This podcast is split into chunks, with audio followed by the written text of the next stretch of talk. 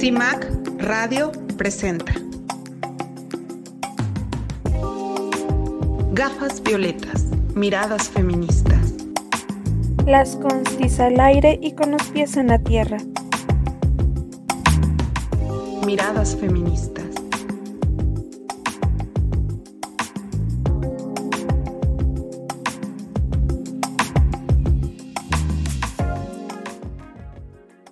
¿Qué tal? Bienvenidas, bienvenidos a una emisión más de este programa Gafas Violetas, Miradas Feministas, con nosotras las constituyentes MX Feministas a través de Violeta Radio 106.1 FM y violetaradio.org. El día de hoy tenemos varios temas, la verdad, muy interesantes. Hablaremos sobre lesbianismo, sobre el abolicionismo, el borrado de mujeres, con una queridísima compañera, Alma Margarita Oceguera Rodríguez. La verdad es que el programa está buenísimo. Quédense para compartir con nosotros estos conocimientos. Eh, me da mucho gusto el día de hoy estar compartiendo con mis queridas compañeras feministas y constituyentes, Ivonne de la Cruz eh, y Verónica Palafox. Hola, Joana, Vero.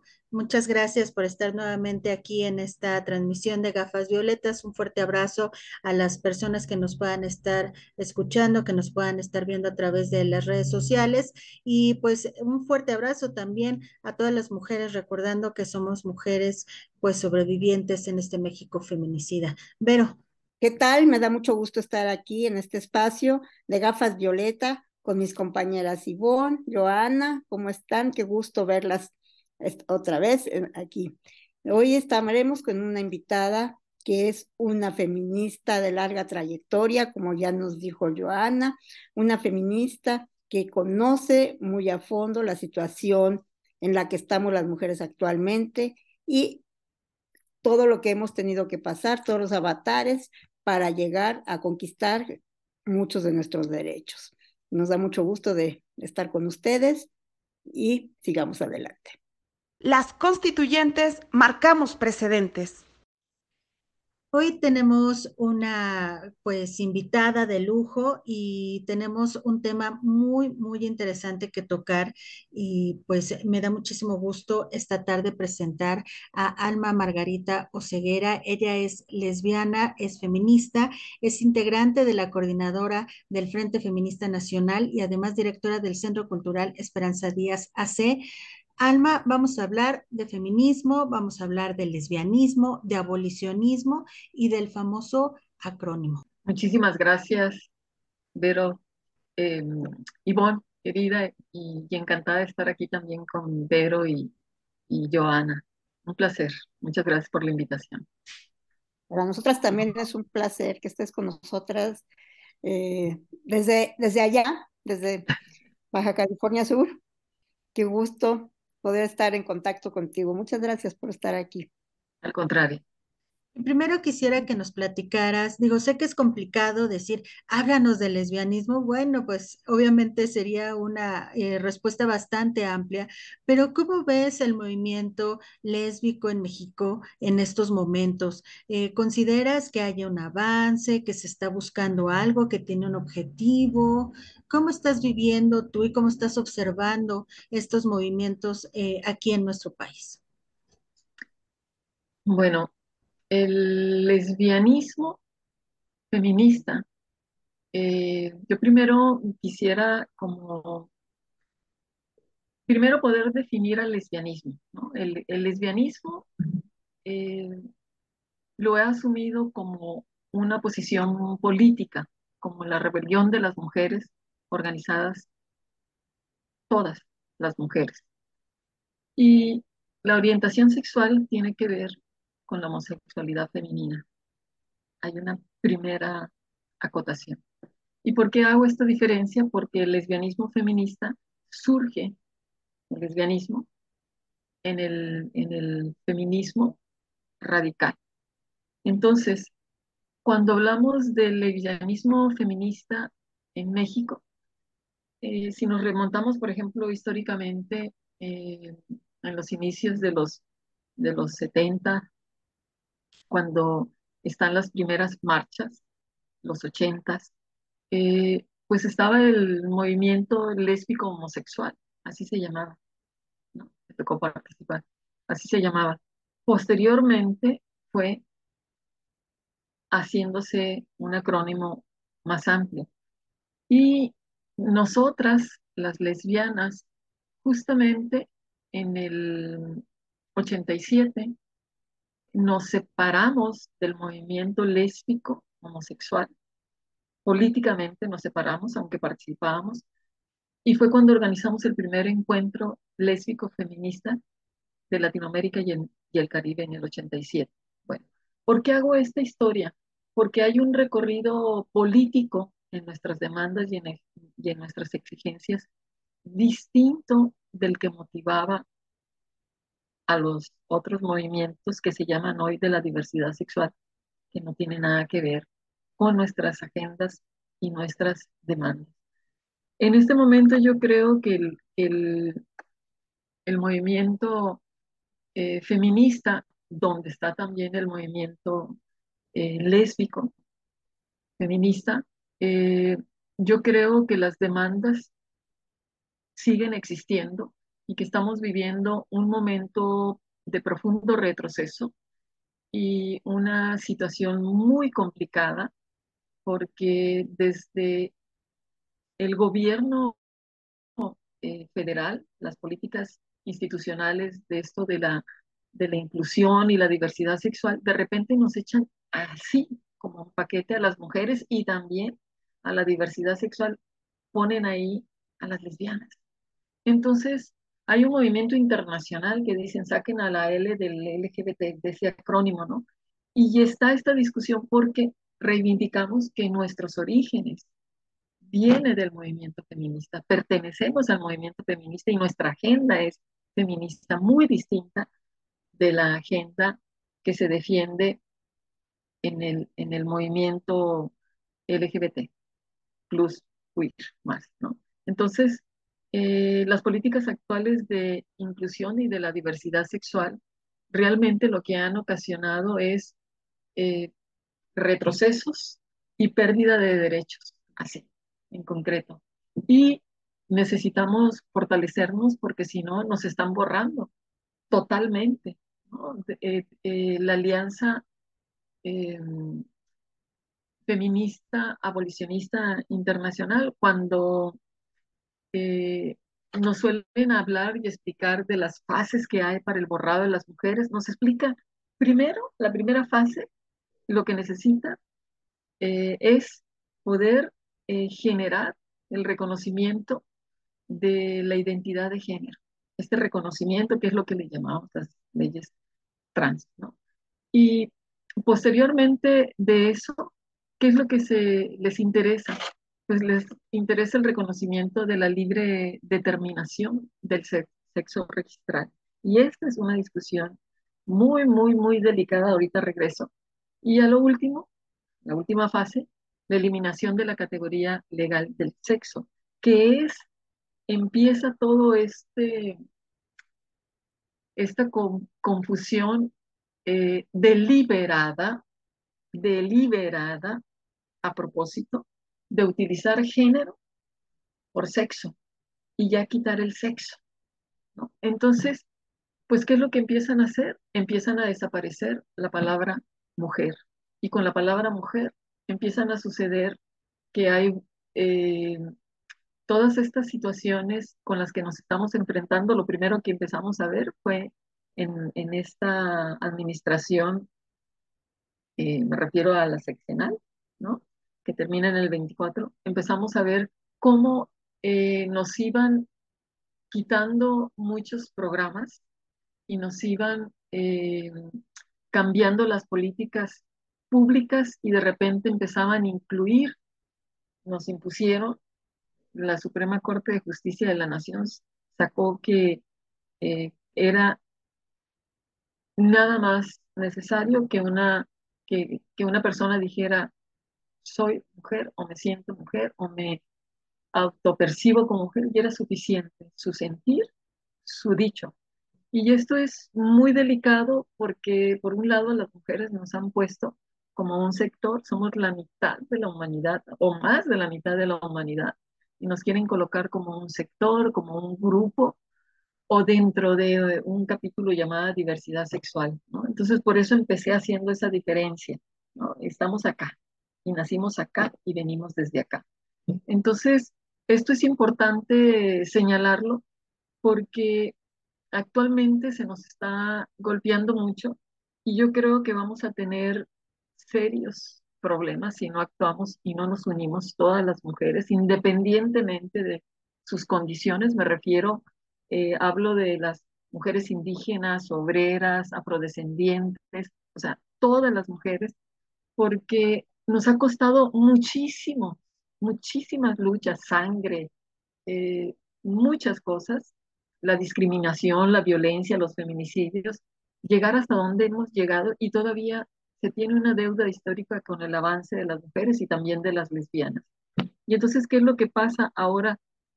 Eh, la compañera eh, Muriel Salinas, que ella es una experta en, los temas que tienen que ver con el análisis de los derechos eh, políticos, ella hablaba y explicaba cómo dentro del capítulo de las acciones afirmativas de los lineamientos que se le ha dado al INE, por ejemplo, eh, la carta de ascripción calificada que se pide, si eres indígena, pues tienes que comprobar que eres indígena. Si eres afrodescendiente también, porque llevas una representación, vas a, a empujar una agenda, por lo tanto te debes de comprometer y representar y te deben de avalar. Es decir, a, las personas con discapacidad también se les pide una carta de ascripción calificada, pero, pero a las personas que se autoescriben como mujeres, no se les pide absolutamente nada. Nada, nada. Entonces, esto es muy grave. No vemos a los hombres peleándose a, mujeres, nacidas mujeres, que, se que digan que son hombres. No vemos a nadie. Yo no conozco a ninguna que está luchando por un puesto, por un cargo y que hace una serie de situaciones que hemos visto. Entonces, en el lesbianismo feminista sí hacemos una separación, sí vemos dos agendas completamente diferenciadas y sí es importante señalar estos embates que estamos sufriendo desde el gobierno directamente y desde estas tomas de decisiones que nos están impactando y que nos van a impactar en este proceso electoral de una manera eh, muy seria. No puede ser que, no se le pueda pedir una carta de, carta de descripción calificada como se hace con las otras eh, poblaciones, con los otros grupos. O sea, ¿por qué? Porque el sentir y la emoción es suficiente. Y nosotras, las mujeres feministas, abolicionistas, decimos, mm, las mujeres no somos una emoción, no somos un sentimiento. O sea, nos cruzan una serie de, de condiciones y la violencia estructural que vivimos las mujeres en el día a día, cada instante, por este cuerpo, por todo el sistema, por la piel, por todo lo que respiramos, está basada en el sexo, en el sexo. Entonces, ¿cómo es posible que en el siglo XXI estemos hablando de esta situación? La verdad es que toda esta situación que mencionas de con qué facilidad se le dio a, o se empezó a borrar a las mujeres de todas estas leyes, de todos estos programas, de verdad que fue impresionante. O sea, todo lo que nos costó el poder que nos nombraran y, y fue así, o sea, nada más fue una, este, alguna por ahí idea que se les cruzó y vamos a poner personas y todo, ¿por qué? Porque todos somos iguales y toda la lucha, toda la lucha que llevábamos, todo el camino recorrido se fue, o sea, se ha perdido. Entonces, de verdad que es, es muy triste todo esto del borrado de mujeres, que a lo mejor si pudieras eh, este, contarnos un poquito más sobre esta situación, porque es muy importante no perderlo de vista sobre todo en las leyes?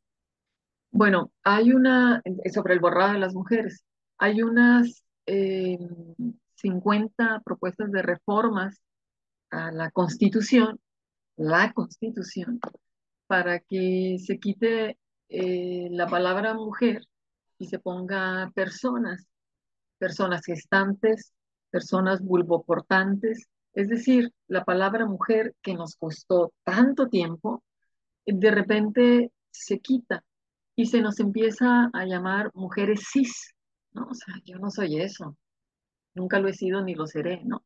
Entonces, eh, hay una, eh, una eh, política autoritaria totalmente y misógina, porque la agenda que tiene que ver con el transgenerismo queer es una agenda totalmente antagónica, porque paralelamente a esto, o sea, se está impulsando los vientres de alquiler, se está impulsando una serie de, de situaciones que, eh, por ejemplo, las eh, abolicionistas hemos denunciado y hemos hecho lo posible por tratar de explicar de qué, de qué se trata todas estas situaciones que están afectando y que son políticas perversas porque están invadiendo el desarrollo pleno, por ejemplo, eh, en el caso de los derechos sexuales y reproductivos con los vientres de alquiler, pues o sea, las mujeres están utilizando su cuerpo como, como una fábrica y como se ha descubierto y se ha difundido y es muy conocido, no se le da mucha difusión como debería, en cómo muchos países efectivamente están como las mujeres como incubadoras, ¿no? Y, de hecho ya hay proyectos máximo a 10 años, máximo, máximo, eso nos dicen, no sabemos, ¿no?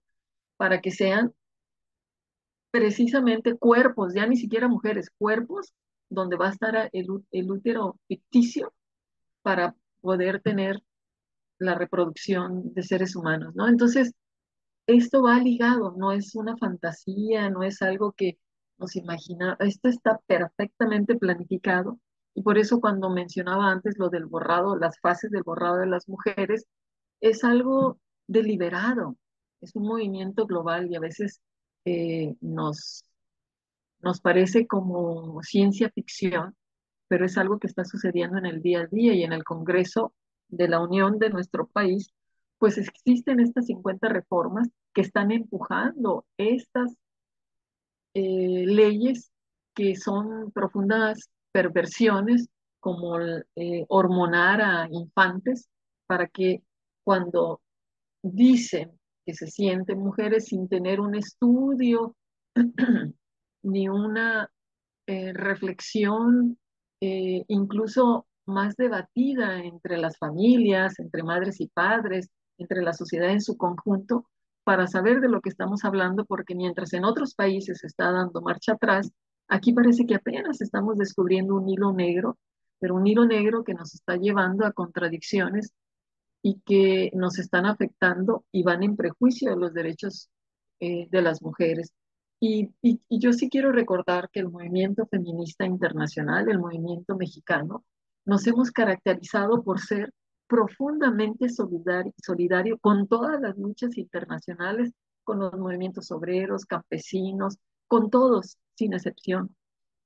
Y, y, y también lo hicimos en su momento con, el, eh, con eh, todo lo que tenía que ver con, y eh, digamos, compartimos muchas luchas, compañeras y compañeros travestis y transexuales. Sin embargo, en las últimas décadas hemos visto que la otra T que se agregó, que es el transgenerismo queer, no tiene nada que ver y es una agenda misógina. Por todo esto que estoy diciendo, porque estas posiciones que estoy comentando son posiciones que se empujan desde la ideología queer, transgenerista. Entonces, estamos en un momento muy delicado porque hay que decirlo eh, que ha dividido al movimiento eh, feminista y en el cual eh, lo que es muy grave, si en algo nos hemos caracterizado las feministas, es que somos insistencialistas, como dice Marcela Lagarde y Alda Facio, no somos insistencialistas porque estamos ahí insistiendo, insistiendo, insistiendo hasta que lo logramos. Y estamos aquí gracias al movimiento feminista y al movimiento amplio de mujeres, los avances que hemos tenido. Por supuesto que hemos tenido aliadas y aliados, pero ha sido por iniciativa y ha salido desde el corazón todas estas propuestas para el avance de los derechos de las mujeres. Entonces, el movimiento feminista siempre ha sido un movimiento sororal y fraternal con las otras luchas, históricamente. Lo podemos revisar en cualquier época y vamos a encontrarlo. Pero en este momento estamos viviendo un, una, un ataque muy fuerte quienes nos asumimos abolicionistas, como es mi caso, porque eh, exigimos la discusión, exigimos el debate. Estamos por el derecho para todas las personas, por los derechos iguales para todas las personas, eso siempre lo hemos dicho. Sin embargo, no en prejuicio de los derechos de algunas otras. Y la agenda queer transgenerista sí va en prejuicio de las mujeres. Entonces, por eso hago esa separación en las dos T's, travestis y transexuales, con la agenda queer transgenerista. Y bueno, hay un movimiento internacional también diciendo no en mi nombre, ¿no?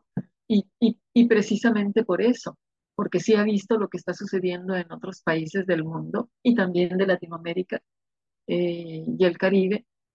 Y aquí en México no se termina de dar los espacios para la discusión. Y yo creo que eso también es muy deliberado, porque si a la hora de que vamos a discutir, a debatir, a reflexionar y analizar, o sea, qué es lo que hemos hecho a través de la Alianza de Redes Feministas Nacionales en estos espacios que nos damos, de llevar expertas para que nos expliquen y sigamos, sigamos profundizando en estas situaciones y complejos tan, tan, tan, tan presentes tan perversos y lastimosos que estamos viviendo en el mundo y en México de manera tan fuerte, pues lo estamos haciendo para abrir el debate y para invitar a la sociedad en su conjunto y, y también en particular a las autoridades de los diferentes poderes y los diferentes niveles de gobierno eh, que se den cuenta que lo que están haciendo son decisiones que están impactando la vida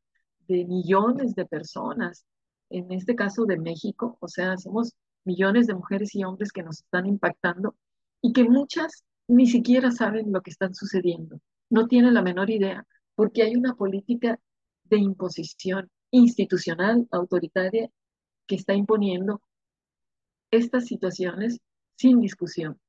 Así que eh, nosotras le decimos a la ciudadanía que es fundamental estar presente para ver por quiénes vamos a votar, por qué vamos a votar y que quienes nos representen, que efectivamente nos representen.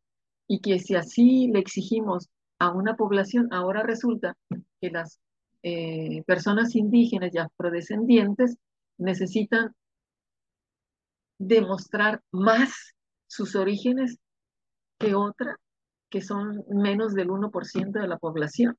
Entonces, creo que hay un doble rasero Creo que hay una profunda misoginia porque a quienes nos afectan son a las mujeres y que finalmente eh, se han estado mandando mensajes muy fuertes para pasar por alto esto y yo confío en que el movimiento feminista, si algo hemos hecho es estar yendo a, a contracorriente y no va a ser la primera vez y vamos a seguir haciéndolo.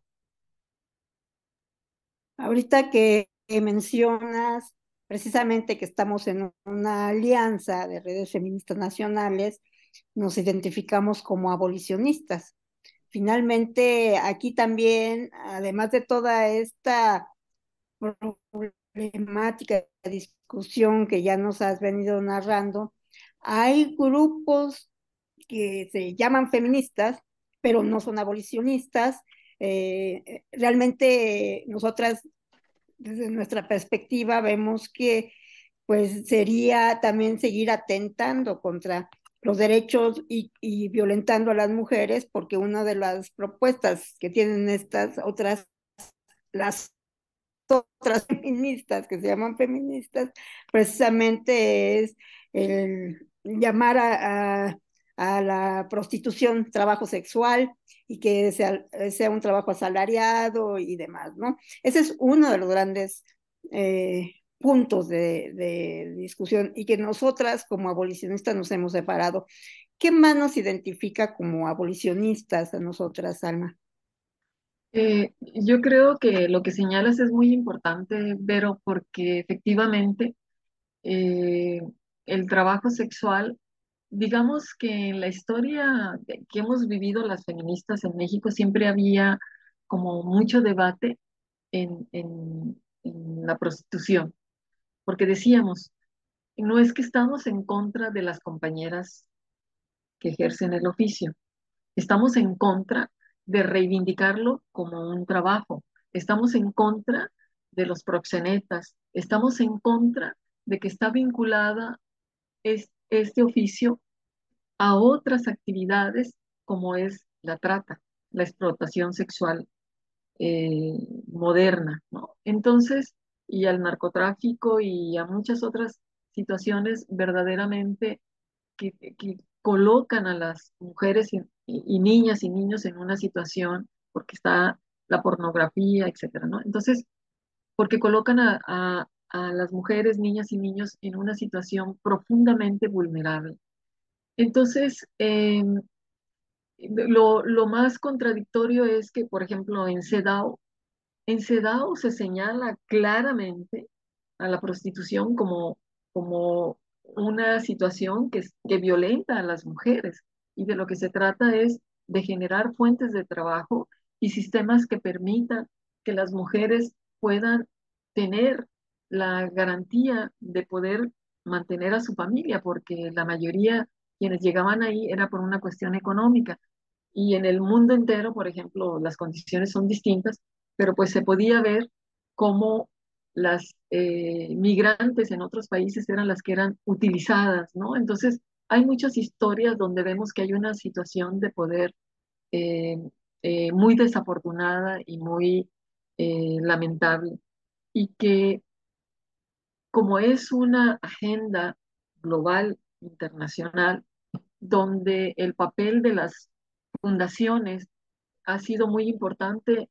Yo recuerdo en los años 80 más o menos, alguna vez este, intentamos pedir un financiamiento para las lesbianas y nos dijeron que no, que porque no éramos un sector discriminado, pero que sí hacíamos el proyecto promoviendo la, al, al, toda la problemática eh, trans, sí daban el apoyo. Estoy hablando de los ochentas y de un, de un grupo pequeñito. Bueno, lo que trato de decir es que hay, por un lado, unos gobiernos con políticas públicas que lo están empujando, pero también están todo un, eh, una serie de organizaciones y de fundaciones, un capital financiero y económico y político respaldando, porque eh, sabemos que estamos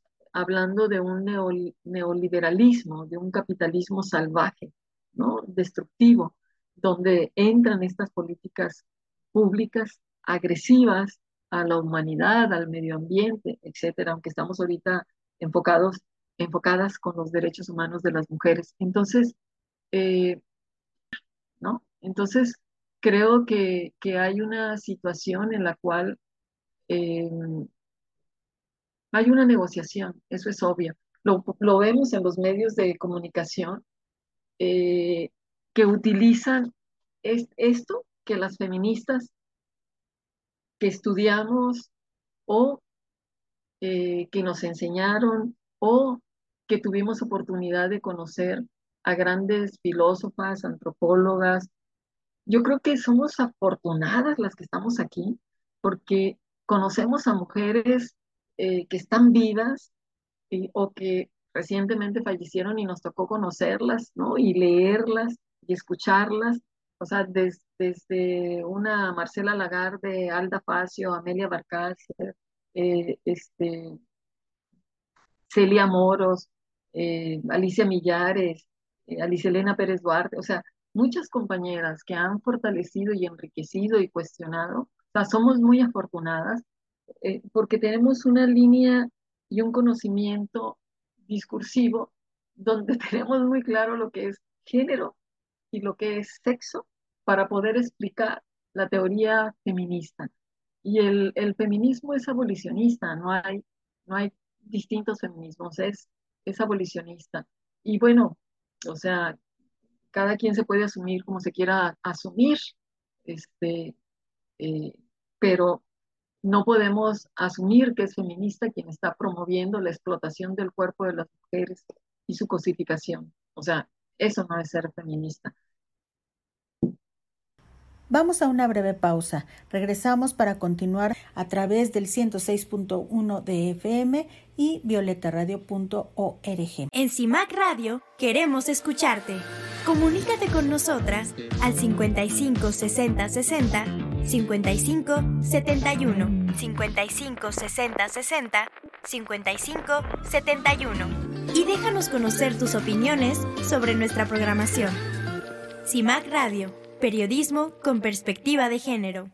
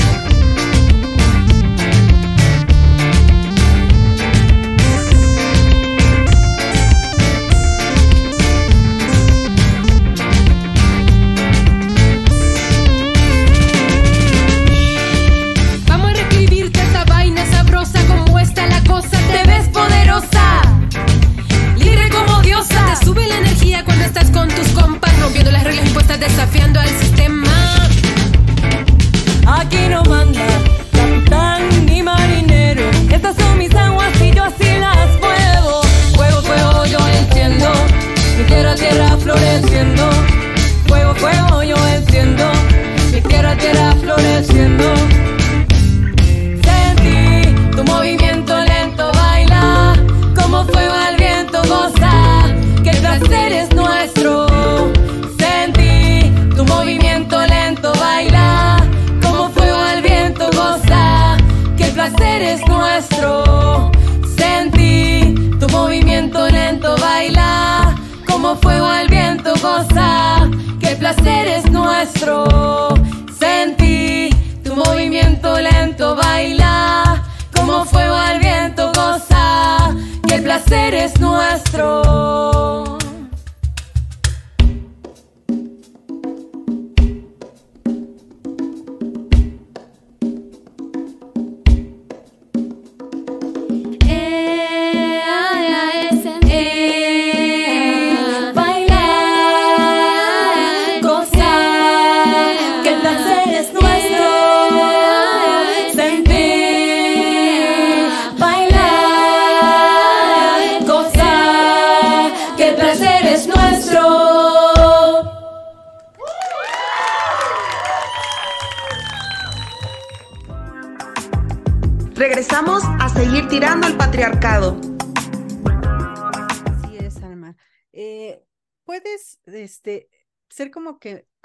Para que la gente entienda realmente qué es el abolicionismo.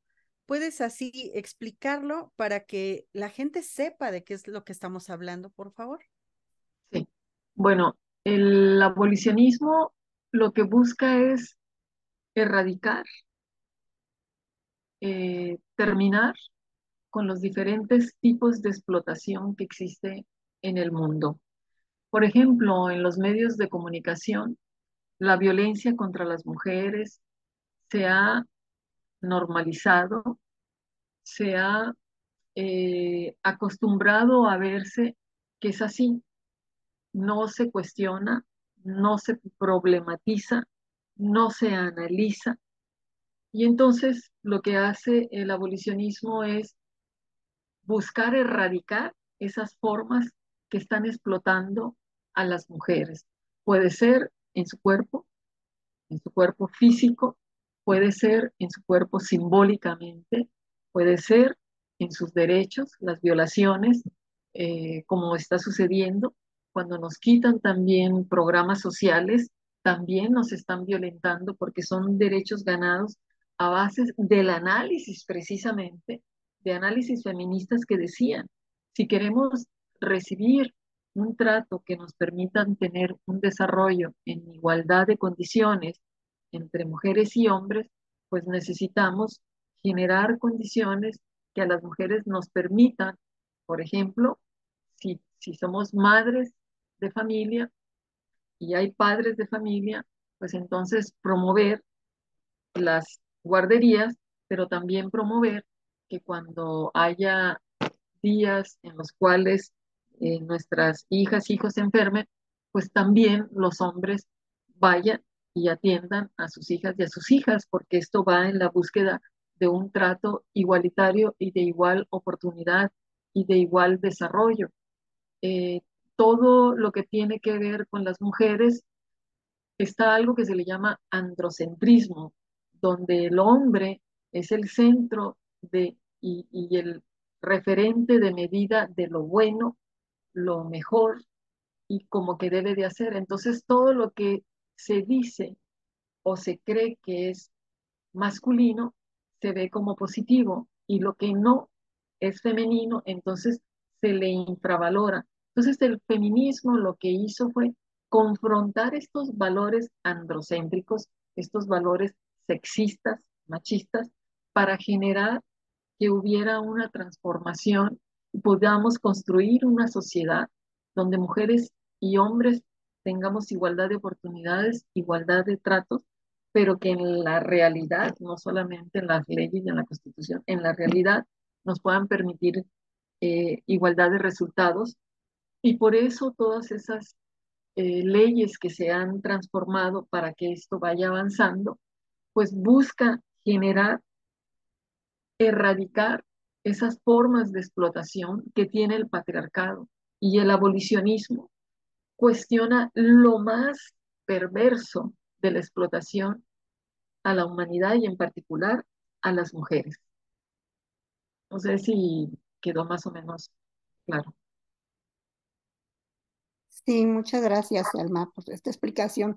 Finalmente, para concluir, quisiera yo retomar un asunto que he oído últimamente en diferentes espacios y eh, reuniones y todo, dicen que las mujeres últimamente queremos, las mujeres, nacidas mujeres, siendo identificándonos como mujeres, pero no porque nos identificamos, sino porque nacimos mujeres, eh, queremos discriminar, que nos estamos poniendo en el otro lado y que estamos discriminando a los demás, a, los hombres, a, quienes quieren sentirse mujeres y no lo son. Entonces, no sé, me gustaría que concluyera, no sé, hablando que no está en el espíritu de las mujeres, menos de las feministas, este espíritu de discriminar, ¿no? Sino lo que queremos es, pues, lo hemos venido diciendo a lo largo de la plática, pues como igualdad. Pero no sé tú qué opines de esta idea que ahora nos, quieren implantar de que estamos discriminando y queriendo quedarnos nosotras con todo, ¿no? Claro, yo creo que eh, es una muy buena pregunta porque también se enlaza con la que eh, me hizo anteriormente Ivonne sobre por, qué este, estábamos en esta situación y, y creo que tiene que ver porque hay una cultura profundamente misógina. Es decir, eh, eh, el gobierno, los gobiernos mexicanos, la población mexicana, eh, hemos vivido en una cultura profundamente machista, de tal manera que al movimiento feminista le ha costado mucho trabajo lo poco o mucho que hemos logrado. hemos avanzado, desde luego que sí, pero lo que hemos logrado nos ha costado mucho a base de esa insistencia, pero sí tenemos una cultura política y una cultura social simbólica en la cual todavía a las mujeres se nos sigue viendo eh, como ciudadana de segunda, de tercera. Tan es así que cuando cuestionamos y confrontamos, inmediatamente no se nos ve bien que estemos exigiendo la igualdad, no se nos ve bien. Entonces es muy interesante que cuando hay un, un transgénero queer que habla de que se le violenta, inmediatamente pueden hasta despedir y hacer pedir disculpas a alguien que le discriminó. Y entonces yo me digo, tendrá que ver más bien con que es un hombre que está asumiéndose mujer y hay una hay un discurso en la política porque es una agenda misógina y antagónica y lo que se está promoviendo es todo eso. Entonces, tenemos un contexto adverso culturalmente porque las políticas públicas para prevenir, antener, sancionar y erradicar la violencia contra las mujeres y para prevenir y, y, y, erradicar también los embarazos tempranos y todas estas responsabilidades sexuales de jóvenes, todavía no se ha, y muchas otras cosas más, o sea, no se ha profundizado lo suficiente, de tal manera que, que, que nuestra formación social mexicana, el perfil mexicano y, de nuestras autoridades todavía eh, creo que no, que requiere un mayor esfuerzo para poder asumir que lo único que estamos haciendo es una exigencia que nos compete hacerla y que sería desastroso que no lo hiciéramos. Y que quien lo ve diferente, es hora de que se cuestione por qué lo ve diferente, es hora de que se cuestione eh, por qué sus derechos, si son hombres, que han sido eh, privilegiados en la historia de la humanidad, no ha volteado a ver a la, más de la mitad de la población y el pensamiento sexista no solamente le pertenece a los hombres, hay, como hemos sido educadas en una cultura machista, mujeres y hombres, pues hay muchas mujeres que tienen un pensamiento eh, machista eh, que va en contra de los derechos de las mismas mujeres, ¿no? Entonces pienso que, que tiene relación con eso. Pues agradecemos mucho. Eh, ah, es que pensé, como se hizo aquí un traslape. Disculpa pues, si, si, te interrumpí. Pues te agradecemos mucho este, pues, todos estos conceptos que, que has expresado y nos dejas pensando mil preguntas más. Ojalá tuviéramos mucho más tiempo, ¿no? No, al pues, contrario. Te agradecemos mucho, mucho Alma, tu, tu, punto de vista, tus experiencias que has tenido a lo, en, en, el feminismo. Eres una feminista de, de largo aliento. Muchas bueno, gracias. Re realmente yo creo que, que el feminismo ha cambiado mi vida y creo que todas las mujeres que se acercan al feminismo alguna vez, en algún momento, les cambia la vida. O sea, no pueden volver a ver las cosas iguales porque descubren que hay otra manera de ver, que hay otra manera de ser, de vivir, de disfrutar. Y yo eso se lo debo al feminismo y a las compañeras como ustedes también, a quienes quiero, y son, para mí, son la familia elegida, esa familia que nos permite ir construyendo lazos y cambiando el aquí y el ahora. Y al contrario, para mí es un privilegio haber estado aquí y las felicito. Creo que estos espacios son fundamentales y les deseo que tengan muchas, muchas eh, programas como este. Y gracias por haberme invitado. Muchas gracias, Alma. Y pues por supuesto que seguiremos en contacto. Muchísimas gracias. Al contrario. Vamos a hacer una breve pausa y continuamos. Vamos a un corte y regresamos a Gafas Violetas, Miradas Feministas, a través del 106.1 FM, Violeta Radio.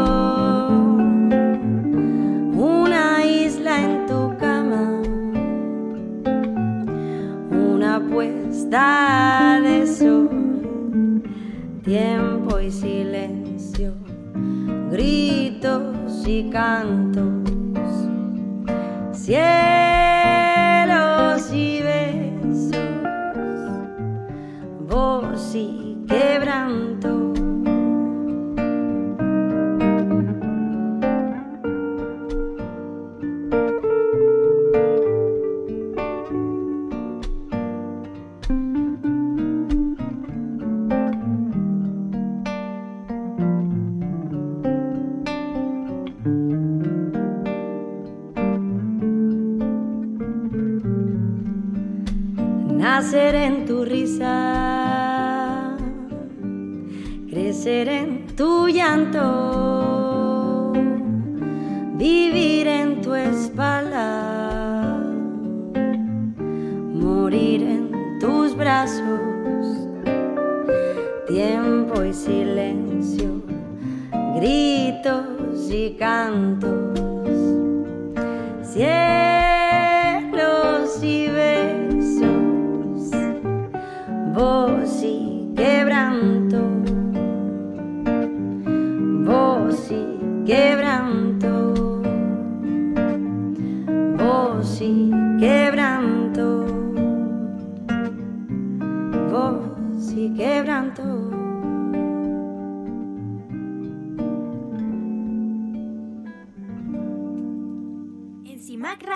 Queremos escucharte.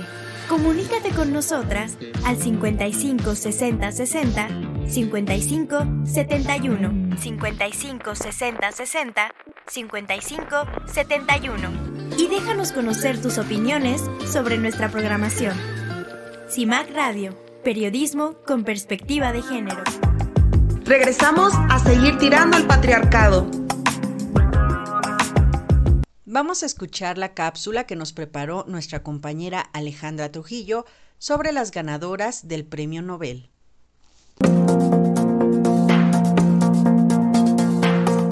Las mujeres galardonadas en los premios Nobel son una minoría. Solo un 6% han sido mujeres. Este premio internacional que cada año condecora las investigaciones y descubrimientos de diferentes expertos en las categorías de física, química, medicina, literatura y paz, nació en 1901 como última voluntad del industrial sueco Alfred Nobel. Marie Curie se convirtió en la primera mujer en ganar un premio Nobel, llevándose la medalla de física en 1903 junto con su marido Pierre Curie, debido a sus investigaciones sobre los fenómenos de radiación. También la única en conseguir dos galardones ya que en 1911 ganó el Premio Nobel de Química, esta vez en solitario por el descubrimiento de dos nuevos elementos químicos, el polonio y el radio. En toda la historia de los premios Nobel, tan solo 65 mujeres han sido galardonadas de entre los más de 900 premiados totales, lo que supone poco más de un 6%. Una desigualdad entre hombres y mujeres muy evidente, sobre todo en las categorías científicas, la modalidad en la que menos medallas se han concedido a las mujeres es en economía, con tres galardones, y en física, con cinco. De hecho, cuando la canadiense Donna Springland ganó el premio de física en 2018, fue la primera mujer después de 55 años en ser reconocida en esta categoría. En economía tan solo había habido dos ganadoras hasta este año, cuando la estadounidense Claudia Goldin ha engrosado la lista con un galardón más. El año en que más mujeres se hicieron con el galardón fue en 2009, cuando cinco mujeres ganaron los premios, aunque seguían siendo minoría, ese año recibieron el reconocimiento ocho hombres. En la edición de este año se han llevado el galardón cuatro mujeres. La bioquímica húngara Katalin Kariko ha recibido el Nobel de Medicina al ser una de las creadoras de la vacuna contra la COVID basada en ARN mensajero. También Anne Hullier, física francesa, se acaba de convertir en la quinta mujer en la historia en ser galardonada con el Premio Nobel de Física. Además, la activista iraní encarcelada Narges Mohammadi ha sido galardonada con el Premio de la Paz en honor a su lucha contra la opresión de las mujeres en Irán y por promover los derechos humanos y la libertad. Y por último, la Academia anunció el Nobel de Economía para la estadounidense Claudia Goldin por sus trabajos relacionados con las mujeres en el mercado laboral. Para gafas violetas, Alejandra Trujillo. Constituyentes MX Feministas. Pues hemos llegado al fin de esta transmisión, de este programa. Estuvimos muy interesadas en todo lo que nos platicó nuestra invitada. Esperamos que ustedes también hayan estado interesadas en todos estos temas que abordamos, que son temas que están ahorita en el foco de atención de las mujeres y de la sociedad entera. Ivonne, Joana, muchas gracias por haber estado aquí. Si quieren despedirse. Gracias, Vero, gracias, Joana. Y sí, efectivamente, eh, que nos vayamos con esta reflexión que nos dejó Alma, que es el que siempre tenemos que estar investigando, preparándonos y cuestionando, ¿no? Eh, cuestionando los sistemas, pero también lo que nos dicen, que no aceptemos nada más por aceptar y que pues seamos feministas realmente estudiosas del tema. Muchísimas gracias a las personas que nos siguieron y recuerden, la próxima semana tenemos una cita. Joana. Pues gracias por habernos acompañado. La verdad es que como, como lo hemos venido repitiendo a lo largo de, de esta emisión, es muy importante el poder, como lo dijo Alma, estar insistiendo para poder eh, tirar este patriarcado que aún nos tiene oprimidas. De una o de otra manera lo van a seguir insistiendo, lo van a seguir buscando, pero nosotros vamos a seguir resistiendo y venciendo al final. Muchas gracias, nos vemos la próxima semana. Hasta la próxima.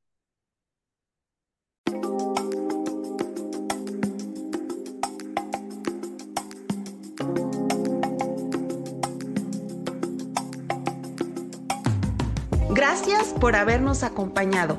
No olvides que la próxima semana tenemos una cita. Gafas violetas, miradas feministas. Las constituyentes marcamos precedentes.